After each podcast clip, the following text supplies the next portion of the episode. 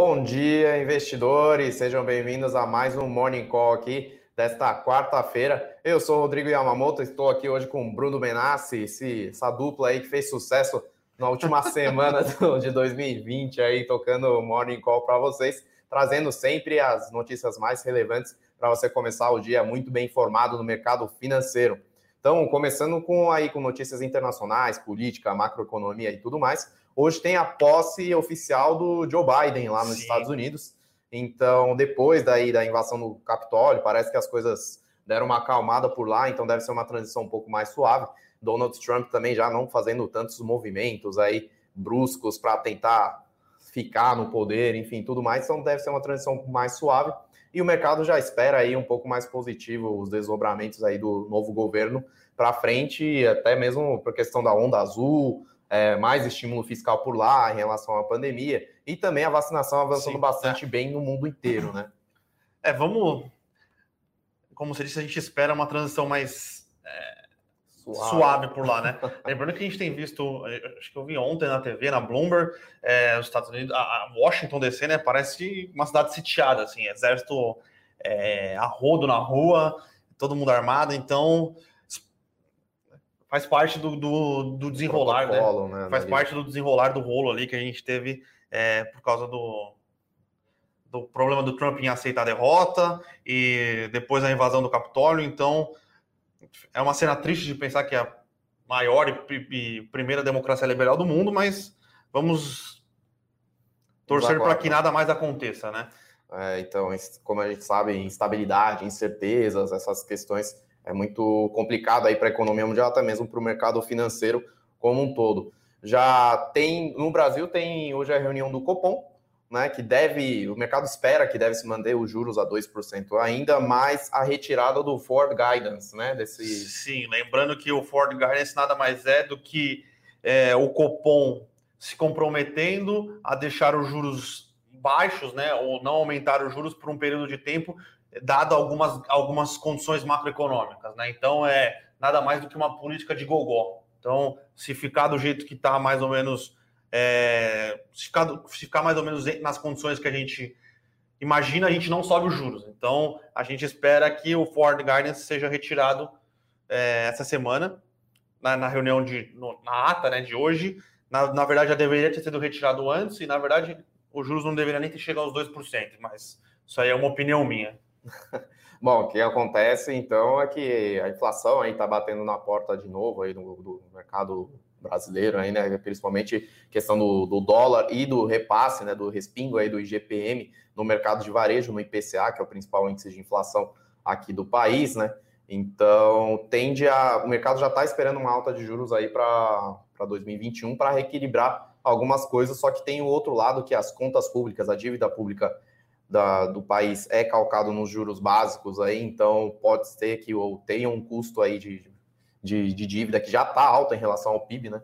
Então tem uma certa preocupação aqui no Brasil. Já nos, nos países desenvolvidos, os juros se mantêm baixos, a inflação também se mantém baixa, os estímulos econômicos continuam. Então tem uma certa. Tem uma, o Brasil está um pouco destoado nesse sentido do fluxo mundial em relação a políticas macroeconômicas e políticas fiscais, né? E tem aí agora uma discussão, zum, zum, zum, por volta do auxílio emergencial de novo, né? É, na verdade, é, esse, este problema do, da volta da discussão do, do, do, auxílio emergencial foi o que fez o Brasil se descolar do mundo, né? Lembrando que ontem a Janet Yellen ela foi se abatinada no Senado americano, né? Ela agora vai ser a, a dona da chave do, da chave do cofre é, do Tesouro Americano, então ela tem muito dinheiro à disposição, né? No final das contas. E o, o discurso dela foi bem alinhado com o que o mercado esperava, né? Que é um governo americano que vai sim é, fazer uma política fiscal bastante expansionista, né? Ela disse que é hora dos Estados Unidos pensar e agir grande. É, isso é possibilitado pela taxa de juros estrutural baixa. É, então, na verdade, você tem que modificar os seus parâmetros de comparação de dívida pública com o PIB, né? É uma discussão que está acontecendo no mundo acadêmico. Tá? O Larry Summers, que é um dos grandes macroeconomistas da última geração, apoia essa discussão, ele e o Blanchard, e ela foi nessa linha, né? Que é, como a, a, taxa de juros estrutural dos Estados Unidos é muito mais baixa do que era antes, você pode tolerar uma dívida pública é, PIB mais alta.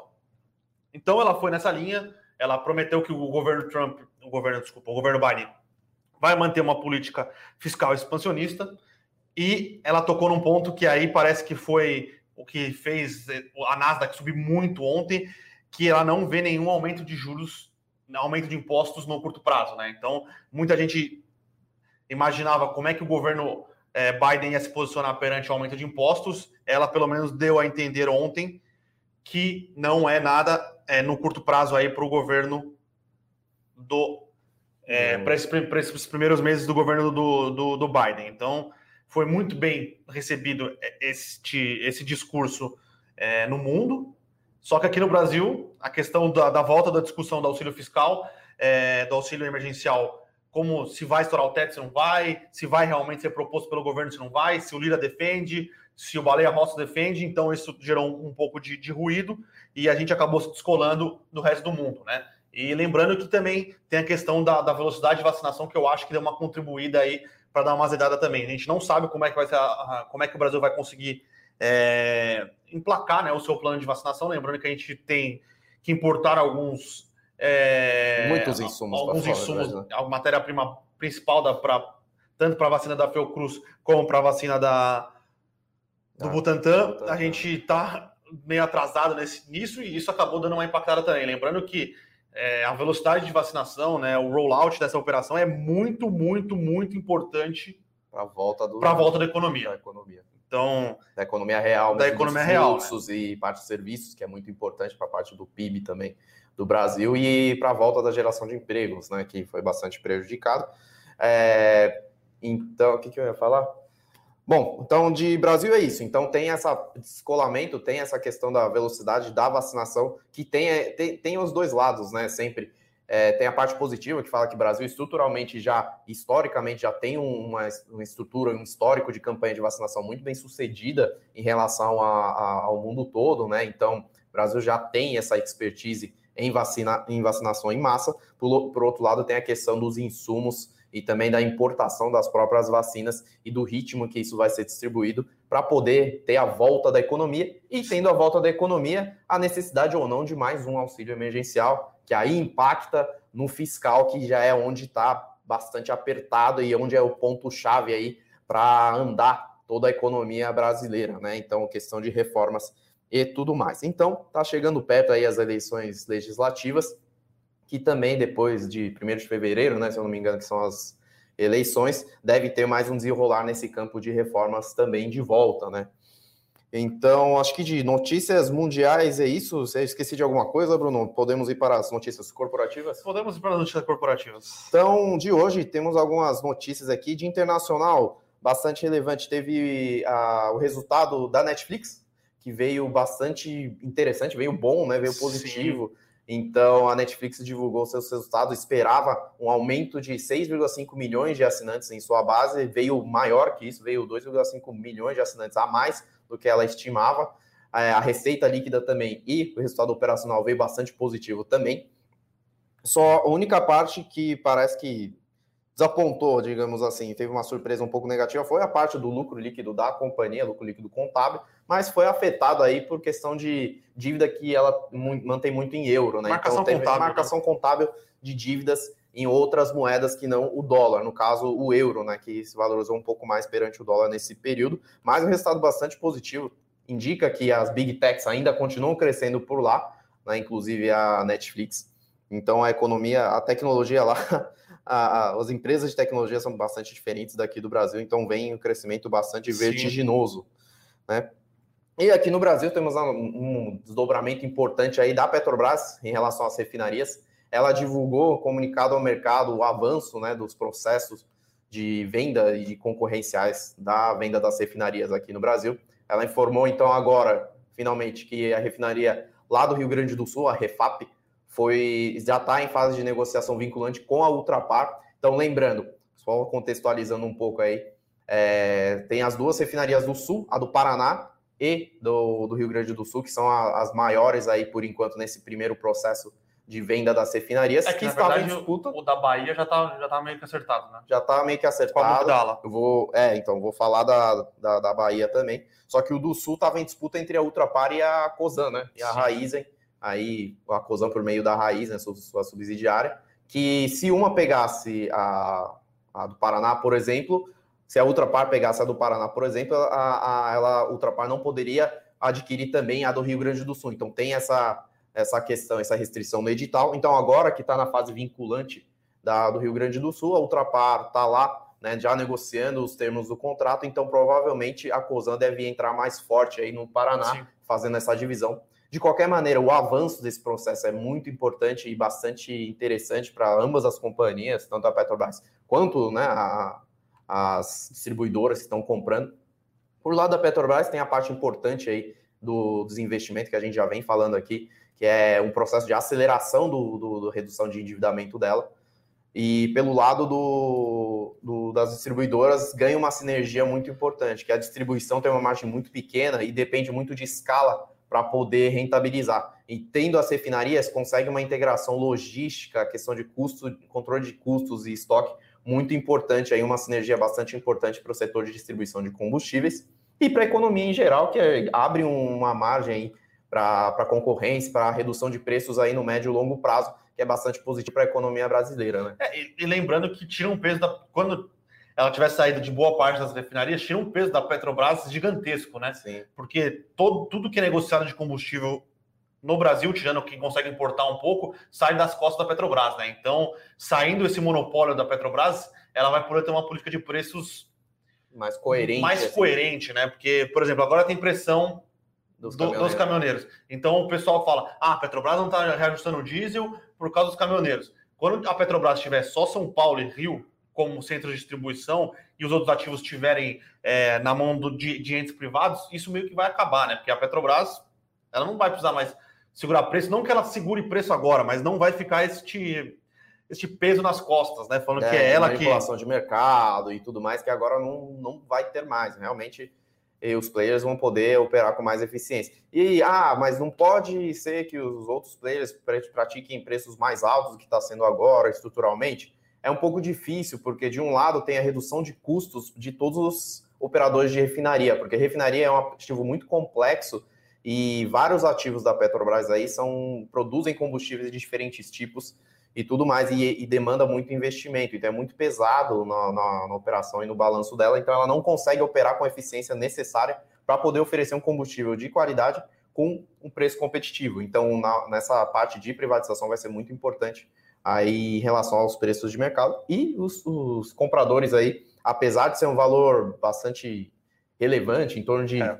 3 a 5 bilhões de dólares aí cada refinaria, vai, no longo prazo ganha-se uma sinergia muito importante. Então a gente vê positivo aí para os dois lados, tanto para a vendedora Petrobras quanto para as distribuidoras que estão comprando. E o processo do, da Bahia tá também um avanço em processo, é, recebendo aí as propostas finais com base no contrato de proposta vinculante com o Mubadala, que é o fundo soberano lá da Arábia Saudita, que está mirando aí a compra da, da refinaria na Bahia. É, lembrando que o interessante foi a estratégia da outra parte, né? Ela poderia ter entrado na, na guerra de, de bid pela, do Paraná, né? Paraná, que é a joia da coroa. Que né? é mais perto de São Paulo, tem toda aquela questão, mas ela preferiu garantia do Sul, que ela tem bastante sinergia lá na, na região, né? Daí. Que é a, ori, a origem do, da outra parte de lá, e falou: não, eu vou garantir o meu, meu pedaço, meu pedaço aqui e deixa os caras se matarem ali no bid pela.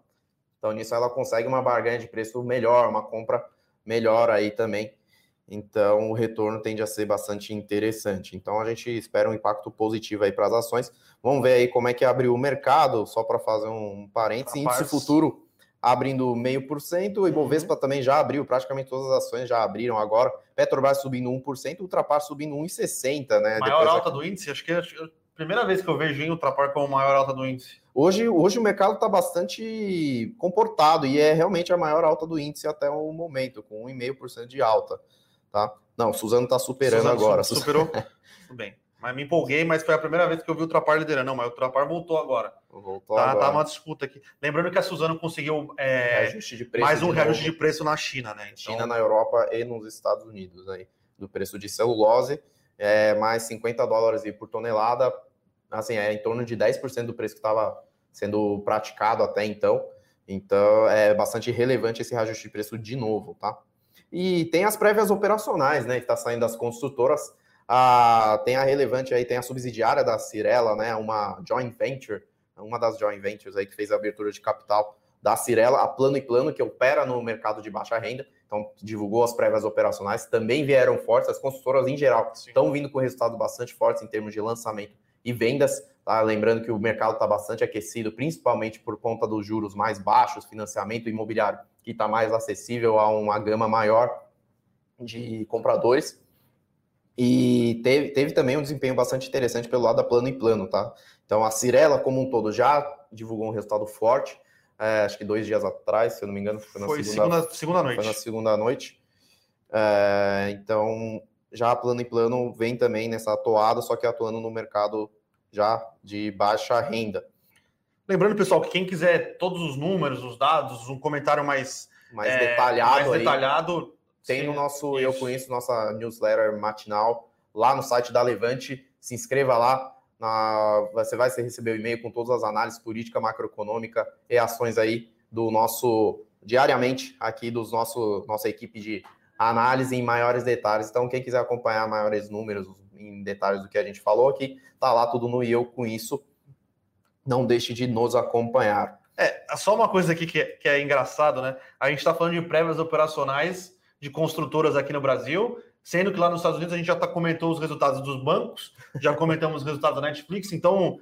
Muito cê, ágil por lá. Né? Você vê a diferença, a, a, diferença de como funcionam os mercados, né? Que a gente está comentando prévia operacional não auditada. Lá nos Estados Unidos a gente já está comentando o resultado. É, são, realmente são mercados assim, em níveis de, de complexidade e de evolução completamente diferentes. É, embora tenha evoluído o mercado de capitais aqui no Brasil, ainda tem muito a, a se fazer por aqui, né? Eu tenho lembrando que temporada de resultado começa em fevereiro oficialmente, vai até finalzinho de meados para finalzinho de março, tá? Então o grosso está vindo nesses dois meses seguintes aí. Então a gente também sempre ligado na cobertura dos resultados por aqui. Já falando um pouco de petróleo e minério de ferro, né, que mexe um pouco aí o mercado no geral. Petróleo subindo um pouco mais agora, acho que saiu um pouco dessa incerteza aí de mercado, questão da vacinação, ah, consumo de combustíveis e tudo mais. Então acho que saiu um pouco dessa incerteza. É, é, é, já tem um tempo também da reunião da OPEP que teve, que gerou um pouco de oscilação, então tende a ser um pouco mais positivo, subindo um pouco, está 56 dólares, e minério caindo um pouco ainda lá na China, mas ainda mantendo o patamar de 170 Sim. dólares, que é, é altíssimo e extremamente rentável para as mineradoras de ferro. E a gente sempre falando de Vale aqui, né, né nesses preços aí. E tem a própria CSN também, né? É. Agora que muito provavelmente ela deve estar para sair com o IPO da Casa de Pedra, né? É Esse é um IPO que é, a gente tem que ficar bastante de olho, né? A gente está. Que é, o IPO é importante para fazer a desalavancagem aí da, da CSN, porque ela tem uma oferta secundária bastante é, é, contundente aí. Então, botar dinheiro no caixa.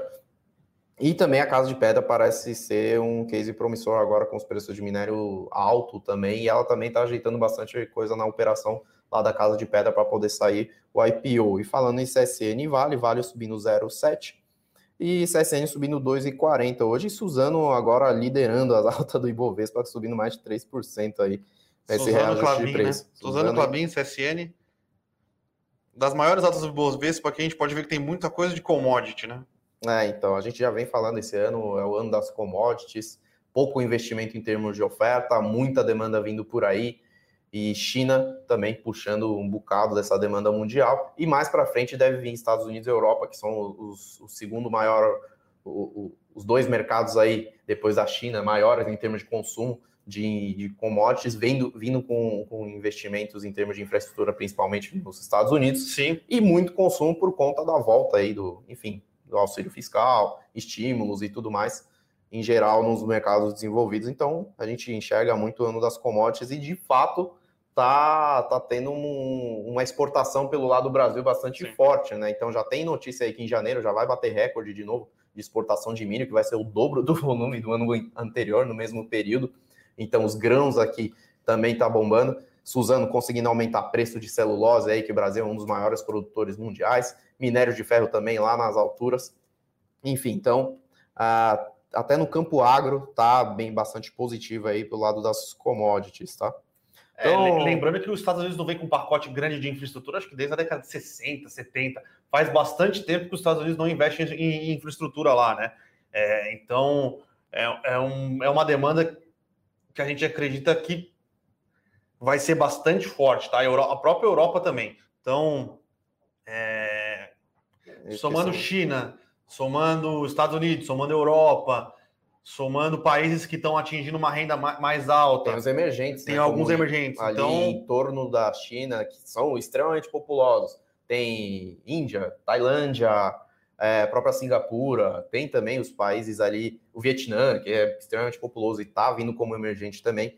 Então tem essa parte também que demanda muito insumo, matéria-prima básica, né? Que é, é commodity. A gente não sabe se vai ser um super ciclo como foi de 2004, vai 2003, 2004 até 2010, é, mas que vai ter uma puxada em commodities, a gente acredita. Pelo menos para é... esse ano, acho que Sim. vai ser uma boa. E, e, tem muita gente discutindo sobre a questão do, da green economy, né? Economia verde, pô, mas e aí? Mas lembrando que para essa economia verde funcionar, né? Ela, ela demanda muita matéria-prima para você conseguir fazer o capex, né? Para você fazer, você fazer essas obras de, de infraestrutura que são é, necessárias para que essa economia verde se desenvolva, né? Pensando hum. em carro elétrico, você vai ter que ter muito mais é, geração, geração de, energia, de energia estrutura, estrutura. para poder de recarga, é, questão da produção das baterias. Exatamente. Uh, então tem muita coisa realmente de infraestrutura que muda muito. Tem também a questão do IoT, né? Do, do internet das coisas aí vindo com 5G. Então, estrutura de telecomunicação também é muito importante, torres novas, cabos, enfim. Então tem toda essa questão aí para o desenvolvimento econômico no longo prazo, infraestrutura muito importante aí, muito e, bem ressaltado pelo Bruno aqui. E lembrando, né, é, é um setor na bolsa que o Brasil é, é referência mundial e é um setor que é meio a parte da economia brasileira, né? Porque pensando principalmente Vale, a, a Vale, a Petro, tudo bem, tem uma boa parte do consumo que é interno, mas Vale, Suzano, JBS, Marfrig, é, são empresas que têm boa parte da sua receita fora do Brasil. Né? É, não então... depende do desenvolvimento da economia brasileira, diferente de um varejo, por exemplo, varejo de moda por exemplo, que é basicamente tudo consumo interno. E foi por isso que acabaram ficando para trás. Aí, se você pegar uma janela grande, elas acabaram sendo meio esquecidas, enquanto as ações que eram mais consumo interno, aí, pensando em e-commerce, é, é, aluguel de causa, eles acabaram andando mais. Né? Essa, essa é uma posição que você consegue ter para se defender é, um pouco dos, do turbilhão que a gente enxerga aqui no, no Brasil em no começo de 2021. Isso aí. Então vamos às perguntas aqui, pessoal. Vamos lá. Uh, deixa eu dar uma olhada aqui. Primeira pergunta aqui já é do Rodrigo Araújo. Aumento da Covid pressiona o Ministério da, da Economia a abrir o cofre? É, Rodrigo, cara, com certeza pressiona, tá? É... E a questão vai além disso, né? A, popularidade do Bolsonaro vem caindo nos últimos, nas últimas pesquisas a gente tem que saber, tentar entender como é que o governo vai ter a pressão por estados, pra, que já existe uma pressão muito forte dos estados, para que o auxílio continue. E agora tem essa questão do Bolsonaro, que viu que quando ele veio com o auxílio emergencial, é, a popularidade dele subiu e agora está em queda. Pode ser, a gente não sabe ainda se é por causa do, do fim do auxílio emergencial ou se é uma piora da percepção é, de como ele de como está sendo tratada a questão da vacina, mas o, o, próprio Bolsonaro pode começar a pensar em alguma medida nesse sentido, tá? Mas, a princípio, o Ministério da Economia continua defendendo sua posição de que se vier alguma, é, algum aumento do auxílio, vai ser dentro do teto de gastos, tá? É, mas a gente vai ficar nessa indefinição provavelmente até depois da, da, da eleição é, para o Congresso. Na nossa visão, tá? Se esse auxílio vier dentro do, do teto de gastos, ou se ele vier um, fora do teto, mas com reformas estruturantes atreladas à, à aprovação disso, a gente não vê nenhum impacto positivo, tá? Nenhum impacto, impacto negativo. Agora, se não vier dentro do teto de gastos, ou se vier fora do teto de gastos, é, sem nada de estruturantes, aí a gente pode ver mais mais estresse, tá? É isso aí. Tem uma pergunta aqui do Clériston Macedo. Bom dia, incorporadoras com recordes em prévias, é o início do ciclo?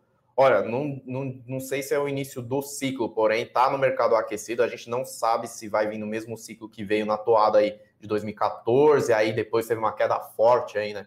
Depois com a, com a recessão econômica aí no Brasil. mas de fato o mercado está aquecido e tem um cenário, tem um componente muito diferente que são os, os juros, juros né? baixos, os juros muito baixos. Então, as incorporadoras estão acelerando os lançamentos, mirando esse mercado consumidor mais amplo, né? E também os juros, mesmo com a subida nos anos seguintes, nos períodos seguintes, ainda vai se manter em patamares muito abaixo da, do último super ciclo de imobiliárias aí. Então, tem um campo bastante positivo. O que preocupa, na verdade, agora são os custos de construção que devem vir aí junto com esses lançamentos. Então, tem esse descasamento em, em relação ao repasse no preço né, das vendas e tudo mais. E pode ter um, um de novo, um, um, fluxo excessivo de lançamentos também, que pode carregar um pouco o, estoque aí da, das incorporadoras e um pouco de despesa. Mas, em geral, tem um campo positivo aí para as incorporadoras ainda, tá? É, e lembrando que o ciclo já é positivo para as incorporadoras ali desde 2017, tá? Que foi. O primeiro ciclo foi. Da queda, é, retomada. Juros, né? Queda de juros, retomada da economia, tinha mais emprego, tinha mais renda. Foi aí que as, as incorporadoras de, med, de, de média e alta renda começaram num ciclo positivo. O ciclo continua, tá? Não é o início de um ciclo. O ciclo continua positivo. Isso aí. Bela colocação. Vamos lá, mais perguntas por aqui. É o Paulo. Bruno, com o aumento dos juros, a bolsa vai cair ou vai subir? Pô, Paulo, é, depende. Depende, depende. É, o que eu digo depende, tá? Eu acho que o juro sobe no Brasil de qualquer jeito. É, é meio. É meio indiferente, tá? Mas se subir pouco, tá? Que eu acho que não é meio irrelevante subir bastante, é meio impossível subir bastante devido ao cenário da dívida pública brasileira. Mas se subir e vierem as reformas estruturantes que a gente vem falando aqui faz bastante tempo, é positivo no cenário de longo prazo, tá? Agora, se subir, não vier reformas estruturantes, a dívida pública sobre o PIB continuar subindo, vai ter que subir mais juros, os juros longos vai continuar empinando. Aí eu acredito que pode ocasionar algum problema para os ativos de risco, tá? Porque aí você tem a percepção de risco na economia brasileira mudando, né?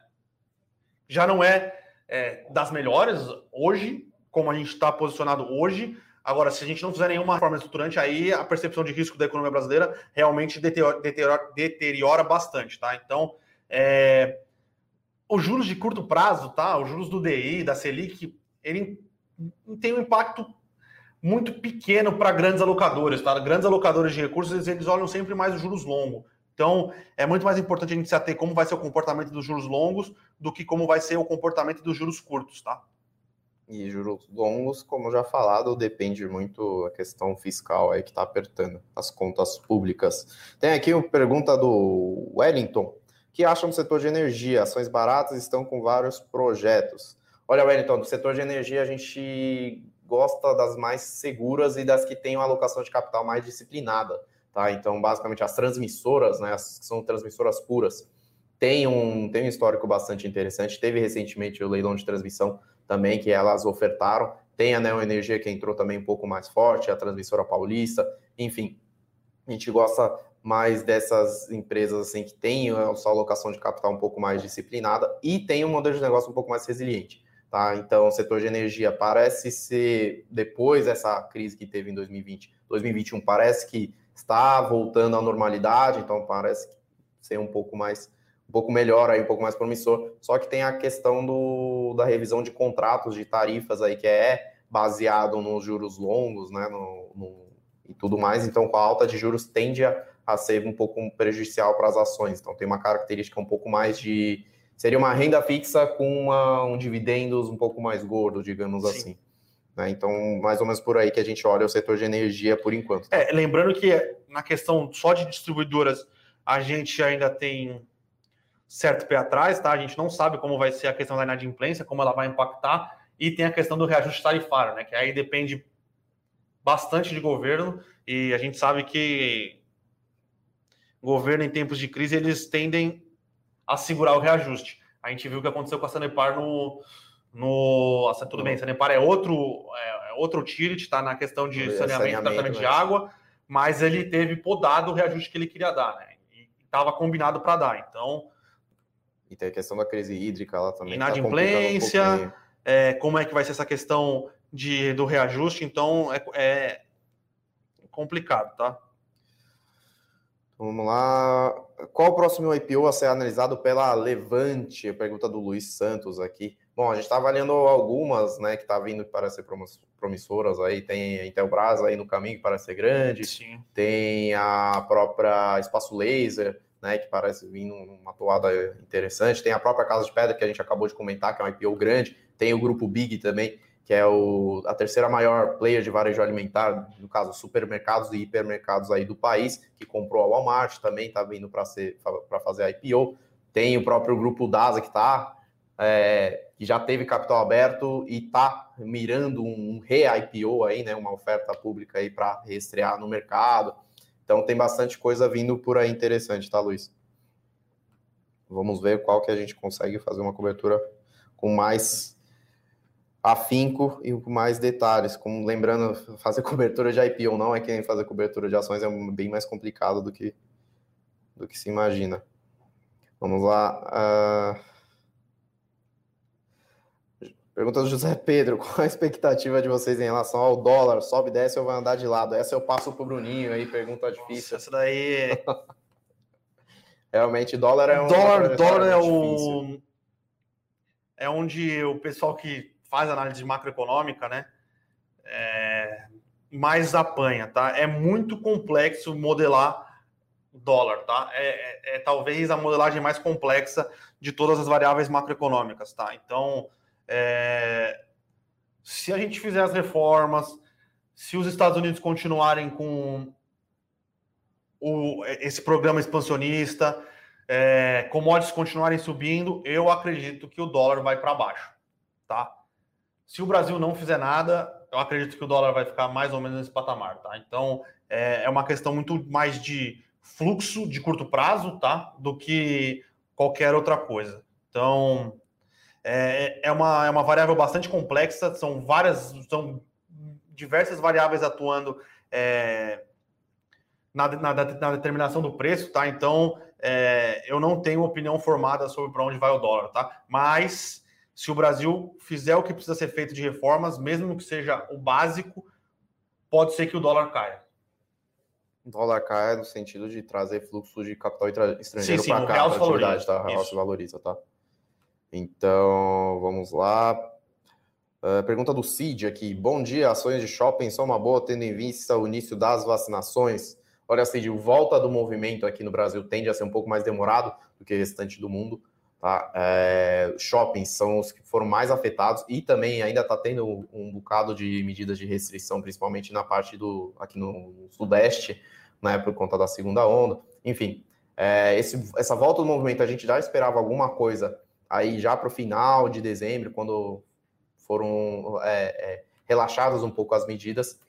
Então, depende muito, acho que mais de segundo semestre para frente, tá? No momento ainda está muito, o cenário está ruim para os shoppings. Tem a questão também dos juros e também da, do reajuste de aluguel, né? Que o GPM veio bombando aí em 25% aí em 12 meses. Então, muito alto, então, tem a questão da renegociação dos aluguéis, está complicado com os lojistas, lojistas em dificuldades, shoppings também em dificuldades, querendo ter esses reajustes. Então, o cenário está bastante complexo aí para o setor de shoppings no momento. Porém, com tudo andando no longo prazo, essa pandemia tende a ser um pouco susto, tá? Só um, para o setor de shoppings que ainda é muito forte estruturalmente no Brasil.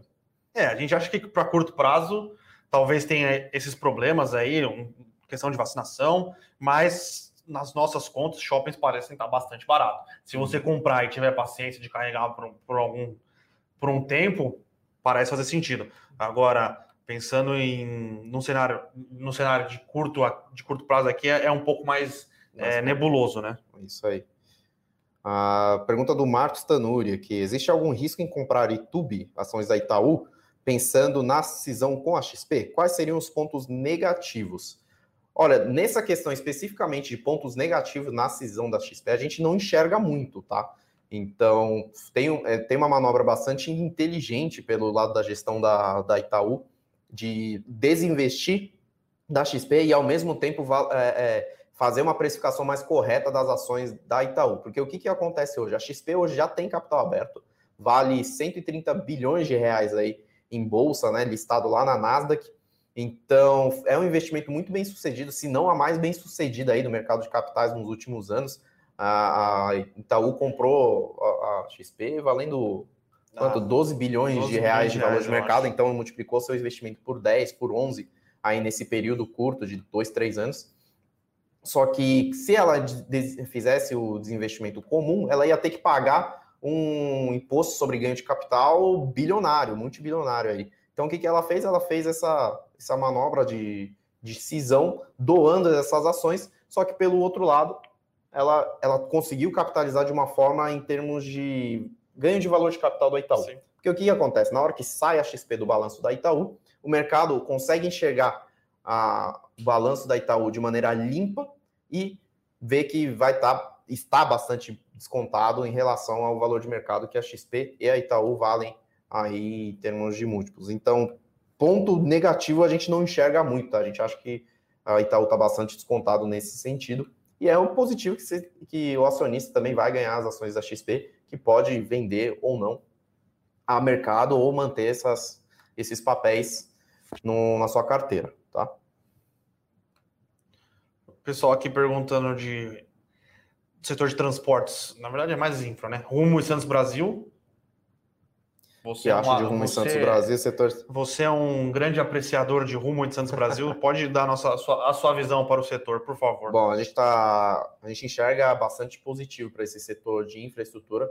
Santos Brasil, falando um, antes de Rumo aí, é, ela ainda está negociando a preços de banana, digamos assim. Em termos de múltiplos, na hora que você vai considerar a, a, a aquisição ou construção de algum ativo portuário, ela está valendo ainda praticamente o mesmo preço ou até um pouco abaixo do preço de reposição que a gente fala. Então, o que é o preço de reposição? Se eu fosse construir toda a infraestrutura do Santos Brasil do zero que ela tem, é, ainda antes, ainda pré-operacionalmente, digamos assim, eu ia gastar mais do que ela está valendo hoje no mercado. Então, está saindo mais barato você comprar Santos Brasil, que tem uma operação redonda, tem investimentos vindo aí, está capitalizada, né, tá com caixa bastante robusto aí, em torno de 20 a 30% do seu valor de mercado em caixa, para poder fazer esses investimentos, com uma operação bastante redonda no maior porto do Brasil.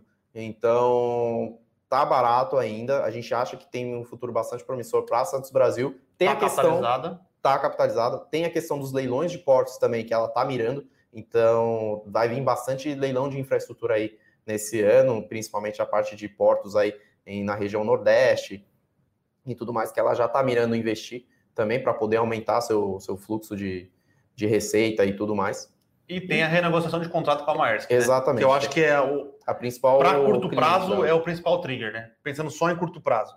Lembrando que infraestrutura a gente normalmente costuma olhar mais longo prazo, mais para curto prazo. Essa renegociação com a Maersk, que deve vir, é, deve vir com um reajuste alto, né? Positivo para Santos Brasil, que vai aumentar é, a sua receita. Então, a gente gosta do case e pensando em longo prazo. Tem privatização do Porto do Santos, provavelmente, que vai aumentar é, a agilidade, também. vai melhorar é, a gestão do porto. Isso com certeza traz valor para a empresa que opera dentro do porto. Então, são diversos, diversas opcionalidades que a gente enxerga no ativo, tá? Teve a questão da própria é, a BR do Mar, né, que autorizou, é, regulou melhor a cabotagem no Brasil.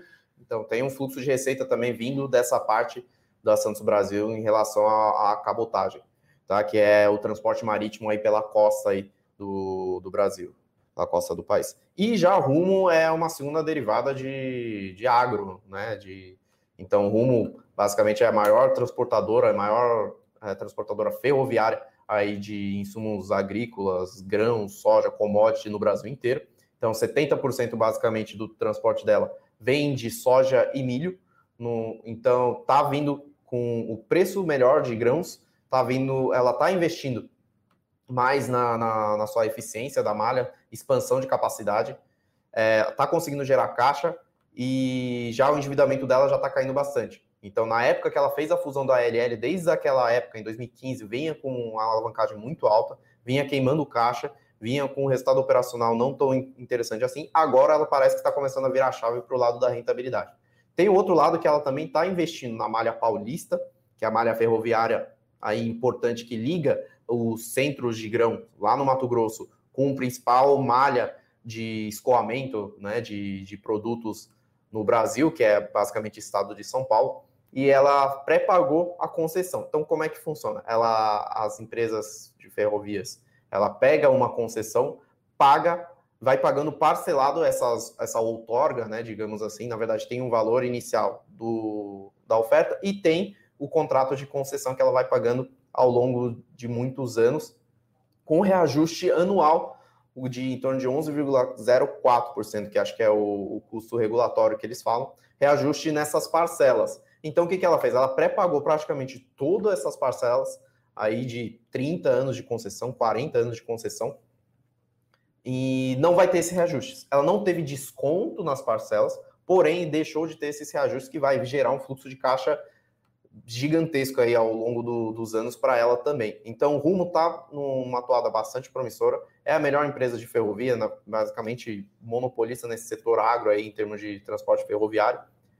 Tem os preços dos insumos, do, dos insumos não, dos produtos agrícolas aumentando, o que acarreta em aumento de preço de frete também. E Sim. tem um ganho de escala que ela está tendo aí cada vez maior com esses investimentos aí à frente.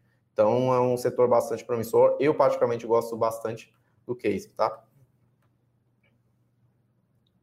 Fazer a última do dia aqui, que já está estourando o tempo regulamentar. Se fosse Palmeiras e Corinthians, já estava 2 a 0 já. Falando aí do, do jogo de segunda-feira. De... Segunda, né? Segunda. É que você é um corintiano não praticante, né? É, eu sou só simpatizante. Vamos lá. Última do dia. Vamos ter Pessoal aqui perguntando se investir em fundos imobiliários vale a pena. Cara, é, é uma classe de ativo que eu gosto bastante, tá? Eu, junto com o Felipe Bevilacqua, que eu toco a carteira de fundos imobiliários na Levante, é, tanto para diversificação, como se você não, nunca investiu em renda variável, é um ponto importante para você, come, você começar a ter. É, para colocar o pezinho na água, né? Da, do, da renda variável. Da renda variável. É, bons fundos imobiliários tendem a pagar bons dividendos, então é uma fonte de renda passiva para vocês. Então, é, eu gosto. Acho que toda carteira de investidor tem que ter uma parcela de fundos imobiliários. Talvez quanto mais velho você vai ficando, mais você deve investir em fundos imobiliários e, e boas pagadoras de dividendos, tá?